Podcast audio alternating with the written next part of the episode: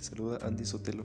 En esta oportunidad quiero compartirte una palabra y nos enfocamos en esta ocasión en Josué capítulo 1 versos 8 y 9, donde nos dice, nunca se apartará de tu boca este libro de la ley, sino que de día y de noche meditarás en él, para que guardes y hagas conforme a todo lo que en él está escrito, porque entonces harás prosperar tu camino y todo te saldrá bien.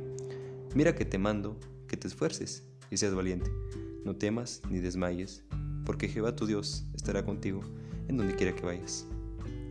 Jamás se apartará la palabra de Dios de nuestra boca, pero en ello tenemos que meditar de día y de noche en ella, y nosotros guardar en nuestro corazón esas palabras, y hacer conforme a lo que ahí está escrito. Y así prosperará nuestro camino y todo nos saldrá muy bien en esta vida. A José se le mandó y él lo tuvo que hacer.